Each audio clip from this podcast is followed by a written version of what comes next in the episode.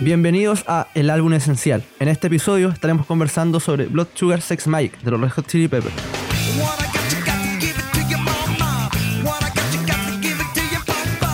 Mi nombre es Aquiles Cornejo y en este caso estoy acompañado de Javier Pérez y David Martínez. ¿Cómo están chicos? Hola Aquiles, ¿todo bien por acá? Hola, hola, ¿cómo están? ¿Todo bien por aquí? Qué bueno, por acá también súper contento de, de hablar de este disco. Creo que eh, nos vamos a entrar en un disco bien interesante, siento yo. Un disco fundamental para una de las bandas eh, más mediáticas, más importantes de, los 90 en adelante. Eh, un referente cuando se habla de rock, o sea, cuando se habla de rock de California por sobre todo. el Blood Sugar Sex Magic, este álbum que explota un poco el fenómeno de los Chili Peppers. Así que ansioso de, de este análisis, de este debate y me gustaría partir sabiendo la, la, opinión de David, que nos cuente un poco de su cercanía con la banda ya para poder conversar largo y tendido sobre este álbum de los Red Hot Chili Peppers. Démosle un poquito de contexto al álbum. Como tú dijiste, es el disco que yo diría, y en eso hay poca discusión, que es el disco que catapultó a los, a los Chili Peppers a la mirada de, mundial. Pero para ponernos en contexto, se lanza el 91 este disco, el 4 de septiembre, si no me equivoco, que dicho sea de paso, el mismo día que se lanza el Nevermind de Nirvana.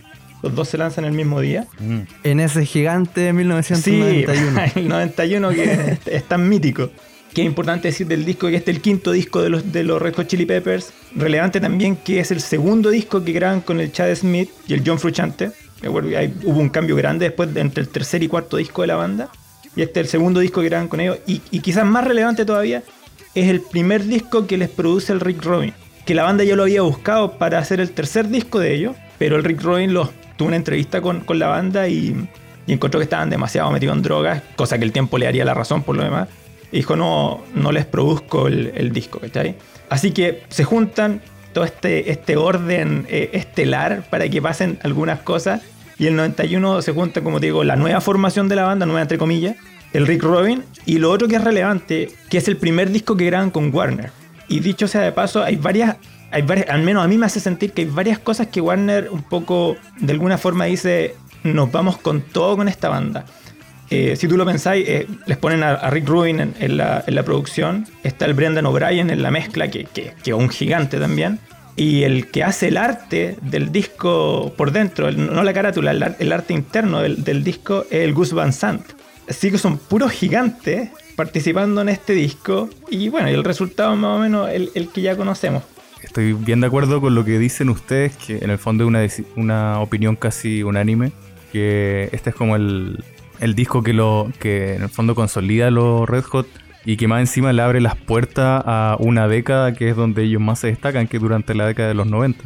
Pensemos que abren con Block Sugar Sex Magic y eh, cierran la década con Californication, que creo que igual es, es también otra opinión eh, bastante unánime, que en el fondo esos dos discos marcan eh, parte de, lo, de la etapa de los hitos más importantes de los Red Hot, ¿cachai? Seguro. Sí, eh, seguro igual sí. quería, quería como, sí. en el fondo, ya que hablamos que es un disco muy importante para la carrera de, de, la banda, pero sin embargo el quinto. Creo que igual ahí hay como un dato que permite rescatar algo súper importante que creo que tienen los Red Hot y que lo ha, los caracteriza yo creo como banda en el fondo, ¿cachai? Que es la consistencia porque es una banda que no se hizo famosa de un día para otro, ¿cachai? Una, una banda que tuvo un camino tremendamente largo. Incluso el mismo éxito de este disco eh, viene a ser un poco consecuencia de lo que pasó con Mother's Milk en el 89, ¿cachai? Bien lo decía claro. David, ¿cachai? Que en el fondo con esta formación con Chad Smith y John Frusciante es como ya la formación sólida y definitiva y la más prolífica que ha tenido la banda, ¿cachai? Pero eso es resultado de muchos trabajos anteriores, ¿cachai? Ensayo y error, aprend incluso aprender a tocar, ¿cachai? Incluso la muerte de uno de sus guitarristas, ¿cachai? El, el guitarrista original, Slovak, ¿cachai? Que murió uh, y la banda pudo seguir adelante. En el fondo este disco es como el, lo que cosecha la banda después de eh, muchos años de, de trayectoria, de ¿cachai? Sí, y de aprendizaje, sí. sin duda. Yo igual siento que hay una explicación a por qué el Blood Sugar Sex Mike después de tanto tiempo obviamente creo que la, la, inclusión de John Frusciante es clave, pero me pasa a mí que, por ejemplo, en el primer disco de John, que es el Mother's Milk, la banda todavía sonaba a cómo sonaba esa etapa con Haile Slovak. todavía Peppers un poco más punk, como no tan claro para dónde iba la micro, ¿cachai? Y en este eh, Blood Sugar Sex Magic, obviamente yo creo que también aporta mucho lo que mencionaba David, que están con la Warner, que está Rick Rubin metido, que la banda también tuvo un remesón bien fuerte con la muerte de Slovak. Sale este sonido que eh, catapulta a los Chili Peppers, el sonido que uno hoy en día después de escuchar discos de gran parte de su paso desde el Blood Sugars para adelante y dicen, este es el sonido de los Chili Peppers. Y eso nunca se había dado antes del Blood Sugar Sex. Pese a que en el Mother's Milk uno ya siente como ya esos primeros eh, dejos de este sonido funk, rock eh, clásico, pero todavía no lograron explotar. Siento yo que ya acá este es el disco en el cual ellos entienden y encuentran un poco su sonido. Y es al final lo que hace que el cambio sea, pero gigante. Es, bien cierto, es bien cierto eso, porque si tú escucháis el, el Mother's Milk, a mí en lo personal igual es un disco que me gusta y creo que marca una diferencia con los discos anteriores pero no, eh, no se desmarca mucho de esta como onda media como rap rock como inicios del metal alternativo, ¿cachai? Como que le gustaba Caleta mezclar el funk, como con unas guitarras más pesadas, ¿cachai? Como que siguen dentro de este como escena que, no sé, pues pienso que Living Color, por ejemplo, eh, quizás es uno de los exponentes que mejor lo logró, ¿cachai? Pero acá efectivamente hay algo distinto y, creo que también la producción tiene mucho que ver, ¿cachai? Porque si uno escucha igual el Block Sugar Sex Magic, lo escucha hoy, tiene un sonido que, que por lo menos para mí sigue sonando como súper actual, eh, no tiene como este, como el dejo del sonido ochentero o, o, un sonido quizás hasta propiamente no entero. Creo que ahí Rick Rubin también es un gran responsable. Yo estoy de acuerdo con lo que dicen ustedes, que, pero quizás no estoy tan de acuerdo en esto de como que no tenían clara la película. Yo creo que tenían súper clara la película. El tema es que era una propuesta que no, no, ya había tocado techo, no iban a llegar más allá haciendo lo que venían haciendo. Claro, sí, pues. ya llegaba a sonar un poco repetitivo incluso en el... Claro, eso fue lo que pasó, te fijas, y cuando los agarra, no, no, no, no, recuerdo quién es el que les produce el, el Myers Milk, y pasa, pasa algo un poco eh, triste con ese, con ese disco, que en el fondo el productor tenía una idea muy clara de lo que quería hacer con la banda, y un poco en esa línea impide que Fruchante, que al final termina siendo como el héroe de los Chili Peppers en esta etapa eh, exitosa, se desarrolla, se desenvuelva. Eh, tenéis que pensar que el primer disco era el primer disco de él, el primer disco del Chad Smith. De repente es difícil como que echarse la banda al hombro, ¿te fijáis? Pero ya cuando llegan al, al, al, Blood Sugar Sex Magic, ya estos dos tipos vienen un poco más empoderados. Se nota muchísimo en, la composición, te fijáis, en el estilo que desarrollan. Y lo otro que pasa, y que, es súper interesante, no, no, sé si vieron un. Si, si cachan un documental que se llama Funky Monks que es, como una hora y algo de, todo el proceso de grabación del disco, que, se lo recomiendo al que nos esté escuchando.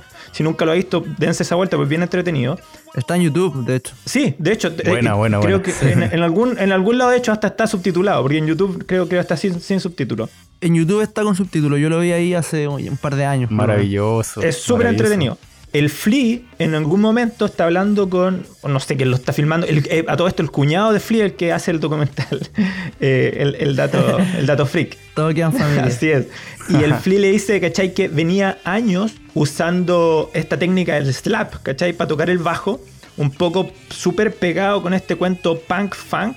Y me di cuenta que eso tenía como medio atrapado el sonido de la banda. Y en este disco lo que quiero justamente es dejar de hacer eso no ser el más rápido, no ser el más potente, sino que colaborar en la musicalidad de lo que estamos haciendo.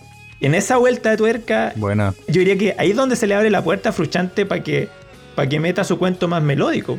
Antes del, del, Blood Sugar Sex Magic no tenía temas como, no sé, como Under the Bridge, ¿cachai? Como I Could Have Light el Breaking the Girl es el gran ejemplo para mí también. El Breaking, que es un temazo. temazo. sí, y, de hecho en el, en el documental muestra el proceso de grabación como de, de la canción, de las percusiones y todo. Es y genial, ¿verdad? sí, vale mucho la pena verlo. Bueno, bueno. Sí. No, bueno, obviamente todos cachan que cuando graban Breaking the Girl, la parte final, la segunda mitad percusiva, está hecha con tarros, con basura básicamente que encontraron ahí en la mansión donde estaban grabando y le empiezan a dar. Y hay una, hay una escena en que muestran al Flea con un tubo que debe ser como una cañería de petróleo, una cuestión gigante. y le da unos mazazos a, otro tarro grande y es increíble. Y tú, te das cuenta que los tipos se jugaron mucho. es, muy bueno el docu y, la canción yo la encuentro. Yo encuentro que es, de los himnos que tiene este álbum. En esos términos, no sé qué, otras canciones destacan ustedes. Para mí Breaking the Gear es como la número uno, pero no sé ustedes cómo ven el otro de los temas. Bacán que, que coincidimos porque parece que el Aquiles también lo encuentra temazo porque este es un, es un disco que viene con tremendos singles. Eh, sí, Suck My Kiss, Give It Away, Under the Bridge, son temas así. The Power of Equality, También. Seguro. un manso inicio, ¿cachai? Y Breaking the Girl, así como que creo que es uno de los temas así bacanes que quizá no reluce tanto. Pero fue single, ¿verdad? ¿no? Sí, fue single, si no Ah, ya, yo no cachaba que era single. Pero no, no pegó. Claro, eso, como que ha quedado muy. Mm. Como que si la, gente que no escucha los Chili Peppers de una forma más metódica, ya, no, el tema no lo conoce, ¿cachai? Directamente. Claro. Es que quizás es como un, tema que no es tan estilo como prototipo de tema de Red Hot. A nada, pues. De hecho, mm. yo la primera vez que escuché como a, a los Chili Peppers sonar de esa forma, cuando yo escuché ese tema, hace ya varios años. Pero yo ya había escuchado hace mucho la banda. Y haber eh, llegado a un tema así, para mí fue súper raro. Pero también creo que la clave está un poco en. bueno, voy a volver al, documental, perdón, pero de verdad creo que. Pero es del disco, es del disco, así que. Claro, sí. y en verdad ayuda mucho a entender también por qué el disco llegó al sonido que tiene, llegó al impacto que tuvo. Yo siento que todo ese proceso, bueno, el disco lo grabaron en la mansión de, de Houdini, lo grabaron allá en, en, California, como encerrados, ¿cachai? Entonces todo ese como compromiso de la banda, siento yo, de ellos viviendo juntos, también lo dicen en el docu, como que estamos 24-7 por esto, ¿cachai? Y el Rick también. Sí, pues esa emotividad con la cual vivieron el proceso también se ha reflejado principalmente en un tema como Breaking the Girl, ¿cachai? Cuando yo veo a Flea en el docu así con los ojos cerrados, pegándole, como decía Martín, o sea, el, David. Eh, con todo, ¿cachai? En verdad yo decía, puta, estos vivieron por el disco. Entonces también el disco eh, logró sacar algo de ellos que no estaba antes. Se desempaquetan, como, como decía el, el David, en el fondo que Flea quiere cambiar su técnica, ¿cachai? Eh, se nota eso, porque si bien los Red son, se caracterizan, creo yo, por tener discos que son como más largos, ¿cachai? Una de las cualidades que tiene el Block Sugar Sex Magic es que pese a lo largo de un disco que fluye súper bien porque es súper diverso, ¿cachai? Y es diverso también como en el, en el orden en el que van los temas. Quizá me, me va a quedar un poco pegado con, Breaking the Girl, pero anterior a, ese tema está If You Have to Ask, ¿cachai? Que va como en otra onda. Y Breaking the Girl es como algo completamente diferente, ¿cachai? Incluso eh, escuchando la instrumentalización, me pasa que con esta guitarra acústica de 12 cuerdas, más una flauta que está como debajo, Así que se escucha muy por debajito, ¿cachai? incluso me da como una onda como me da Led Zeppelin, ¿cachai? Como los temas más acústicos de Led Zeppelin, ¿cachai? Qué bueno que lo hice. Que yo, de hecho, la, recuerdo muy bien, un poco, creo que lo decía la A mí me pasa con, Breaking the Gear, que, que, es de esos temas que yo descubrí después. Para mí no fue un tema cuando, cuando el álbum salió. Yo, pucha, el, aquí se va a reír cuando no escuché Claudio el abuelo David era adolescente en esa época, así que yo, yo viví, viví este disco en, mi plena adolescencia. Y, Buena. No, tremendo. Y, de hecho, sin ser seguidor de los Chili Peppers, pasaba que era un disco que no te podías saltar. El impacto que tuvo Give It Away, o sea, estaba en todos lados, te fijáis. Y, no solamente estaba en todos lados, sino que el video e, era imperdible, te fijáis. Era distinto a todo lo que había en ese momento. había como un estereotipo de video y estos tipos salen video blanco y negro, pintados color plata. Fue como, ¿qué onda? ¿Qué les pasa a estos gallos? ¿Te fijáis? Antes de eso, la banda, al menos para mí, no existía, ¿te fijáis? Y cuando llegan con, estos temas, la rompen, la rompen por completo. Pero lo que te quería decir era, que me pasa cuando, cuando redescubro Breaking the Gear, de lo que venías diciendo tú. Lo primero que me pasó cuando la escuché es que escucho las guitarras y para mí eso es puro Led Zeppelin 3. Es así, pero ridículamente Zeppelin. Y ese es el mérito de Fruchante, que, que, es un tema, y ahí se lo aprovecho preguntárselo a usted. No sé cómo ven ustedes el fenómeno Fruchante, porque a mí en lo personal, eh, sin entrarle al, al, imaginario de los Red Hot Chili Peppers, yo escucho este disco y este disco para mí es Chad Smith y Flea. Es bajo y batería, sí, pero con, con audífono es, es eso. Y como que me tomó mucho tiempo encontrarle la vuelta por qué todo el mundo encontraba tan maravilloso Fruchante. Y obviamente con el tiempo la agarra igual, pero, pero, pero no sé cómo lo, cómo, cómo lo ven ustedes. ¿Qué es lo que, qué es lo que pega más fuerte en este disco? Como lo que decía el Aquiles, quizá. Porque en el fondo Luchante destaca porque son guitarras que no son como necesariamente muy imponentes, ¿cachai? pero tienen tienen arreglo y cosas así muy muy distintivas, ¿cachai? No sé, pues el mismo Sí, Under, súper the, llamativa. Under the Bridge ya te, ya te da un poco esa, esa idea, ¿cachai? Y yo creo que el tema de que Chad Smith destaque tanto, me parece también que también es una jugada de Rick Rubin, ¿cachai? Porque conociendo el trabajo de él, siempre la intención Ajá. es que los, los discos suenen grandes, ¿cachai? Suenen potentes, como que te dejen un poco como con la cara derretida, ¿cachai? De la fuerza que tienen, ¿cachai? Y si tú te fijas, este disco a, a lo largo completo, eh, la caja de Chad Smith tiene un sonido completamente identificable, ¿cachai? Muy, muy característico. En It Away se nota súper bien porque en el fondo la caja es la que entra, ¿cachai? Sí. Claro, al inicio. Pero, Sí, pero ese, tono que tiene la caja es una cuestión que encuentro que ahí la, la hicieron súper bien. Creo que encontraron un sonido pulento como para poder ir llevando el disco, ¿cachai? Porque también otra de las cosas importantes que tiene los Red Hot y que ya cultivaban antes, que junto de mezclar y, y meter todos estos ritmos, esta onda como de incorporar el, el flow que tiene el hip hop o, o el rapeo, lo, lo supieron incorporar de una manera como tocada con instrumentos análogos, porque en para esa época igual era bastante novedoso, ya que el hip hop en general se hacía a puro sampler o tornamesas, ¿cachai? Y en ese Claro. sentido, obviamente, también es importante que la batería y el bajo tengan una consistencia. po. como lo decía eh, Javier, en este disco lo de Fruchante, más que ese rol protagónico que uno ya siente en el Californication y en el By the Way, en mi caso, acá él más es un acompañante, ¿cachai? Es también parte del proceso de, de entrada a la banda. Obviamente acá él se luce. eh, tiene un rol protagónico sin duda, pero es- ese protagonismo no lo agarra como pese a que, ojo, para mí este es el disco más rockero de los Chili Peppers eh, con, la, con los cinco eh, legendarios, por así decirlo. Para mí, o sea, con los cuatro, perdón. Que Con los le- cuatro. le contaste a Rubin. son- Sí, está bien. Muy bien. El, En quinto Peppers. En algún momento pensé en, en Josh, pero no, Claro. no respondía. está bien, está bien. Es un, es un disco a mí súper pesado. Y, y- y lo, lo siento un poco como con unos riffs eh, bien, bien metal. Y obviamente se lo, se lo concedo a- al señor Rick Rubin ahí. Pero en el Perfecto. caso de Frustrante, lo que él hace es que logra generar eh, muchos colores en el disco. Sí, eso es Eh, cierto. con Sí, su. sí, sí. Sí, ¿cachai? Entonces como que este, este rol de Frustrante no es ese guitarrista magnífico que uno lo ve así deslumbrando con solos extraordinarios tipo Slane Castle, ¿cachai? Es todavía un, un guitarrista talentosísimo y que está cachando cómo entrar a ser este, este gallo que se lleva el peso de la banda en la, en la década completa y que sus matices son los que hacen el disco tan interesante y atractivo. También es un disco súper eh, como, no sé si misterioso, pero como que siempre te llama a algo nuevo, ¿cachai? Creo que también el, el orden de las canciones sirve para eso, que son canciones que te van cambiando un poco la tónica. Y también eh, esos mismos arreglitos, sorpresas que mete entre medio, que hacen que en verdad, por lo menos para mí, el disco sea súper entretenido de escuchar. Creo que esa es la palabra. También hay que considerar la edad que, tiene, que tenía John Frusciante en esa época. Era súper él, era pendejo, considerablemente sí, menor pendejo. que el resto de la banda. Tenía recién 20, 21 años. Eh, incluso hasta en las mismas presentaciones en vivo se documenta que, que él también tenía un rol como mucho más tímido, por decirlo de alguna manera, en comparación con el resto de la banda, ¿cachai?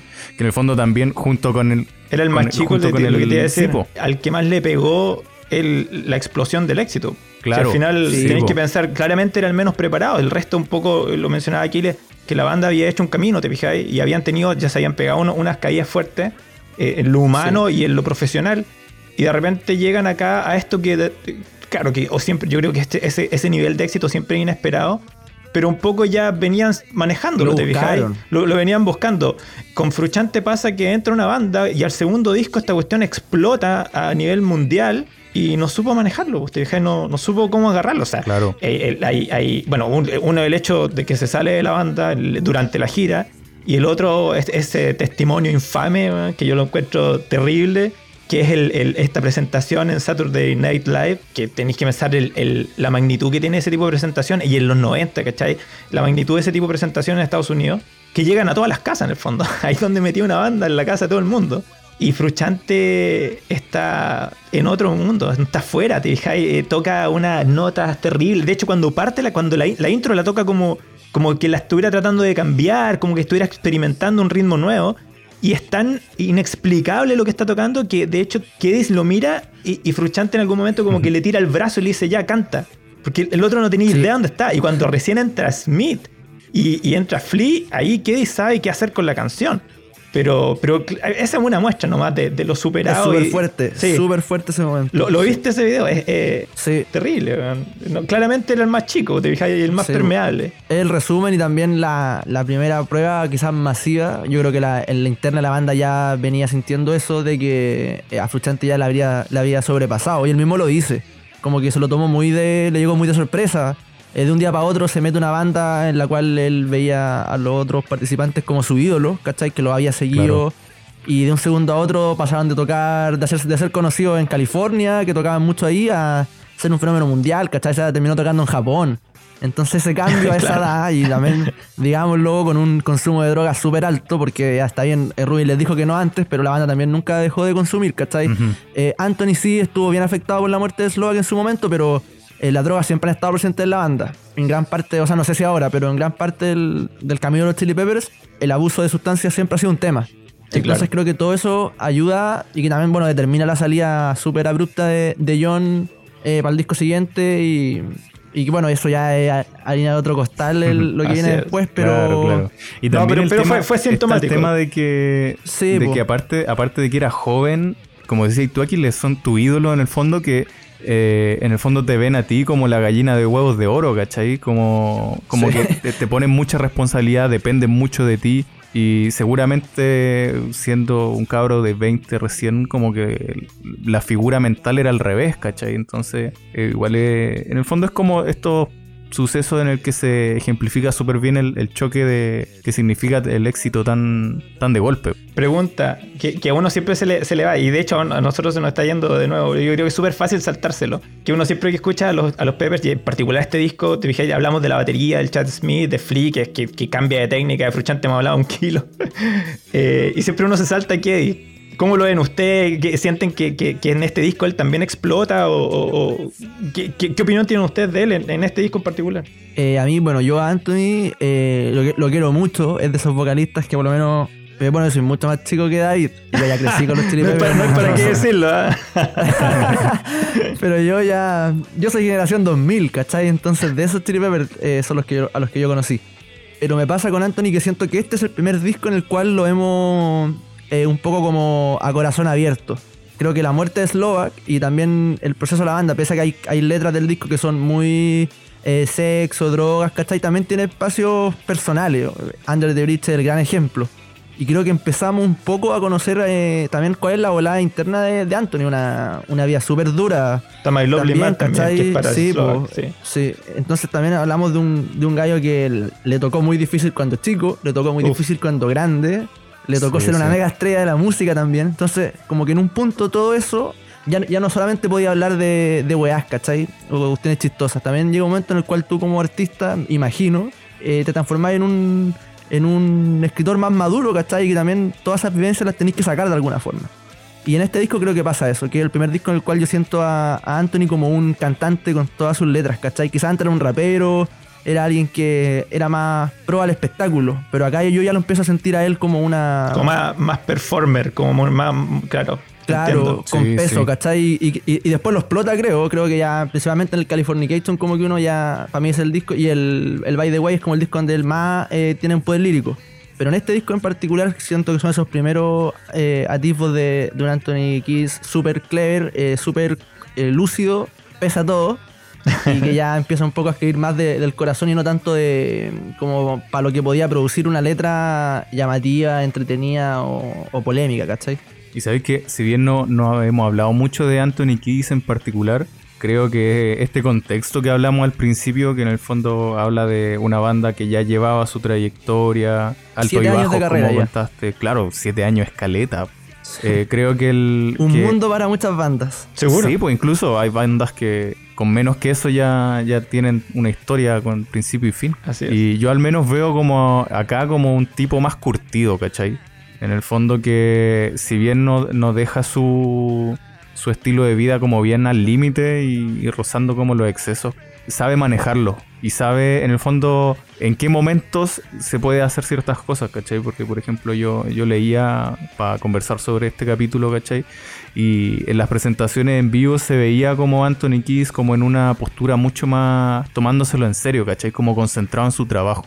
esa, esa como disciplina y compromiso también que, fue como otra de, de las palabras que, que, se repitió harto como en, el fondo de, lo que significa este, este disco y por qué fue tan exitoso. Creo que él como que resume súper bien lo, todo eso esa actitud en el fondo que, lleva este disco, ¿cachai? Como que eh, viene, viene como a reflejar un poco la, etapa. Sí, yo creo que es súper cierto. Por, eso se, los quería dejar ahí como para, que conversara un poco qué es, porque uno, como te digo, se lo, se lo tiende a saltar con los compañeros de banda que tiene, es fácil saltárselo. Yo creo que una de las gracias que tiene Keddy es que, sin ser un tremendo vocalista, yo, yo encuentro que, que Keddy es un vocalista que tiene hartas limitaciones, pero tiene, sabe, sabe trabajar súper bien su voz, ¿cachai? Y ahí es donde el tipo empieza a explorar eh, lo que decía el Aquiles, rangos distintos de interpretación, ¿cachai? Eh, un poco formas distintas de entrarle a las canciones, ¿cachai? El tipo rapea, si tiene que ser entretenido, es entretenido, te fijas, si quiere ser más, más, melódico, melancólico, lo puede hacer también. Entonces tiene un rango, tiene un repertorio, diría yo, que de repente uno se lo salta y, y no, pues te fijas, el tipo, claro, no es Freddie Mercury, mm. pero tiene súper buen repertorio. Y, en este disco es donde se, yo creo, y estoy de acuerdo con Aquiles, yo creo que en este disco es donde se le empieza a notar.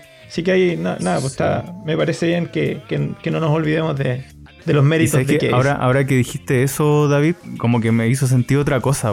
El aquí les decía al principio que en el fondo este es uno de los discos que te como patenta un poco este sonido de rock californiano, ¿cachai? Y yo creo que uno de los principales pilares de, de por qué esto se como que ya tira como una onda que se va a replicar en otras bandas, yo creo que es esa actitud que decís tú, ¿cachai? Como un tipo que es varias cosas a la vez, ¿cachai? Y que refleja quizá muy bien como la actitud de California o de Los Ángeles, ¿cachai? Como, como muy ligado como un tipo que es un showman, ¿cachai? Es cantante, es actor, te rapea, ¿cachai? Es chistoso y que tiene todo que ver con esta onda del espectáculo que, tiene mucho eh, esa zona de Estados Unidos. La y que también, estrella. Exacto. Y que también después creo que lo replicaron muchas bandas, ¿cachai? Pienso que eh, Incubus, ¿cachai? Quizá tiene mucho de, de esta onda como californiana, ¿me entendí? Y solo para mencionar un ejemplo. No, no, lo habíamos mencionado Anthony Kiss, pero en realidad es, como uno de los grandes pilares quizá en, darle la identidad más, incluso más que el disco a la banda de ahí para adelante. Seguro, no, yo estoy de acuerdo, sí. Es verdad lo que dice David, muchas veces se, se mira mucho en menos eh, el peso de Anthony en la banda, obviamente tener a dos monstruos como, como Flea, como John principalmente, que creo que son los que, si uno piensa como en, la grandeza de los Chili Peppers, siempre van a ser ellos dos los primeros que salgan un poco a, la luz, pese a que para mí el trabajo de Chad Smith en la batería es tremendo. Eh, es parte clave también de... Y, y, no solamente ahora, como que en todos los discos en los cuales está él, eh, la potencia de la batería, ¿cachai?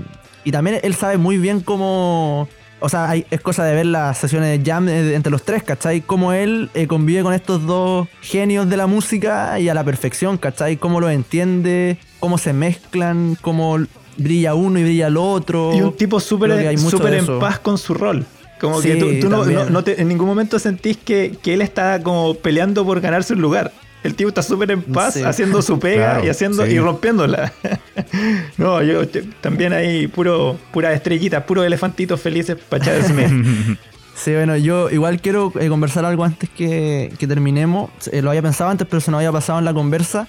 Es que, bueno, sí, el disco tiene muchos singles, tiene muchos temas que son muy famosos, pero también para mí una de las claves del disco es cómo las canciones, quizás que están, eh, para muchos pueden ser como de relleno, o las canciones que pasan más piola, son realmente eh, joyas. O sea, yo pienso en las canciones que no son singles, y está primero eh, de Power of Equality, ya, te lo saco porque igual es un tema gigante.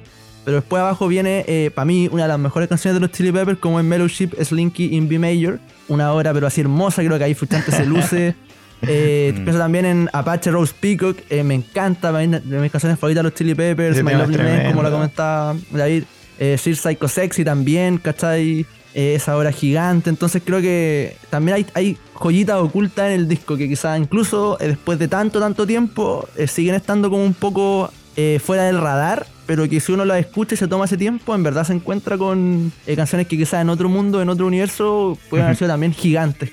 Tenéis que pensar que el, disco eh, eh, un poco se dio, es que se dieron muchas cosas aquí, ¿sabes? Lo que pasa que si, te ponía a considerar todo lo que grabaron, ¿te acuerdas? Estos tipos llegaron con el disco medio escrito a la mansión, no, no, no lo habían escrito por completo y llegaron a grabarlo por completo la cantidad de canciones, los lados B, hasta los lados B de este álbum son tremendos. Que está Soul to Squeeze, Soul to Squeeze, Que un lado B de, estas mismas sesiones. Te dije esa, e, esta Zika, Mecánico también, que es un tremendo tema. Son todos lados B. No es solo los, los, temas no singles que están metidos en el disco. Además tenéis los lados B que perfectamente podrían haber sido singles de otros discos o de otras bandas. Cualquier otra banda, esos discos entran, pero de, de single, ¿cachai? Chuta, no sé, yo eh, aprovechándome esto un poco de, lo productivo y la cantidad de, de, joyitas que tiene el disco, chuta, yo de repente igual me doy la vuelta, 17 canciones.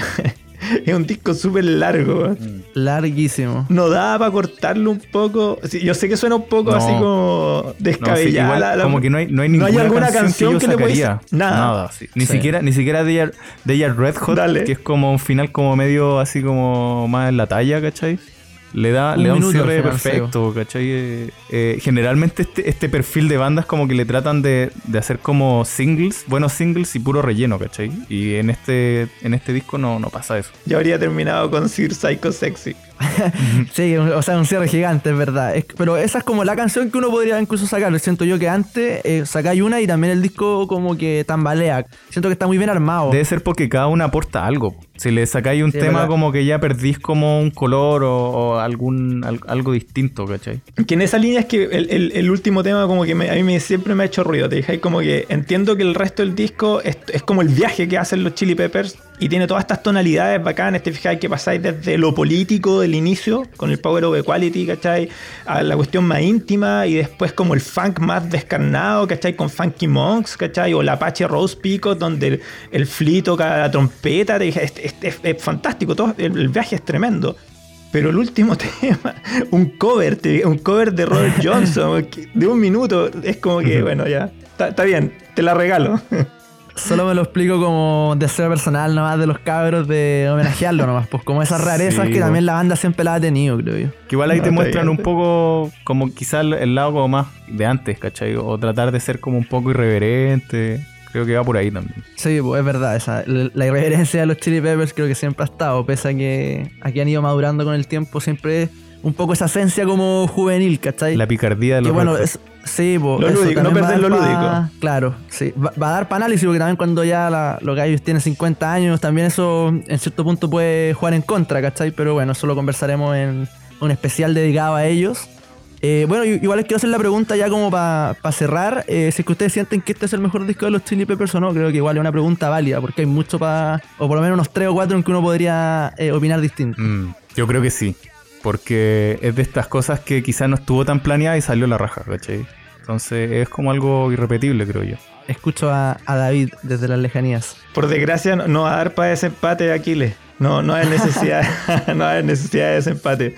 Yo también, no, yo creo que este es el mejor disco. Yo creo que se suman muchas cosas, te fijas. El momento de la banda es donde, por ponerlo en términos más eh, románticos, es donde la banda florece, te fijas. Así como que aparecen todas las cualidades de la banda. El Anthony Kay, ya lo dijiste tú, te fijas, como alcanza este punto de performer que antes quizás tenía muy polarizado hacia cierto tipo de, interpretación. Acá se abre, ¿cachai? Eh, llega el Rick Rubin que después arma todo un camino a partir de esto con ellos.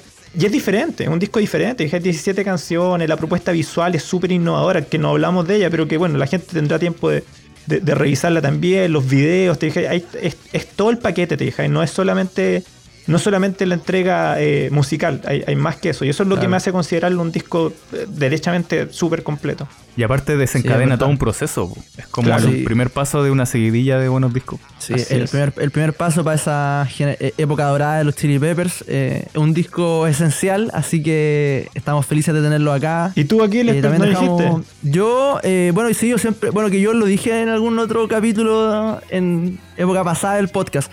no es mi favorito de los Chili Peppers ojo, pero sí creo que es el mejor. Creo que tiene un nivel de. Como decían ustedes, pues todo se junta para una pieza única, irrepetible y que también eh, tiene todo. Tiene la esencia de la juventud eh, rebelde de los Chili Peppers, tiene los toques de funk, tiene música pesada, eh, se empieza a abrir Anthony Kiss y también el primer paso para lo que para mí son cuatro discos, cinco si sumo el Stadium Arcadium, porque también me gusta mucho a mí el One Hot Minute.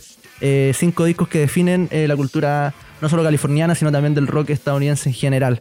Eh, nos despedimos, chicos, ya. Creo que le hemos dado todo lo que podíamos. Obviamente siempre va a quedar, pero bueno, habrán más ocasiones y oportunidades para seguir hablando de los Chili Peppers y también del Blood Sugar Sex Magic. Eh, le agradezco mucho estos minutitos. Creo que todos salimos con algo nuevo, de todo aprendimos y por sobre todo disfrutamos hablando de, de un disco clave en, la cultura norteamericana. Sí, sin duda. Buenísimo. Gracias, cabro. No, estuvo buenísimo. Es un gran disco y, nada, pues ahí tendremos tiempo de seguir dándole vuelta. Así que dar gracias nomás al, grupo. Estuvo muy bueno. Ojalá lo disfruten y, ojalá nos comenten las dudas que tengan, la, gente que no opine lo mismo que nosotros, que nos haga saber qué siente.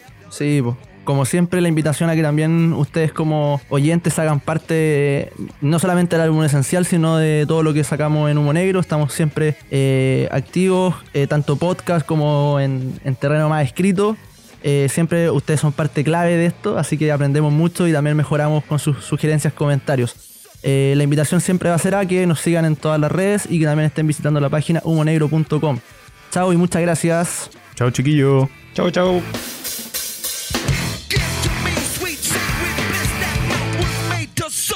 kiss.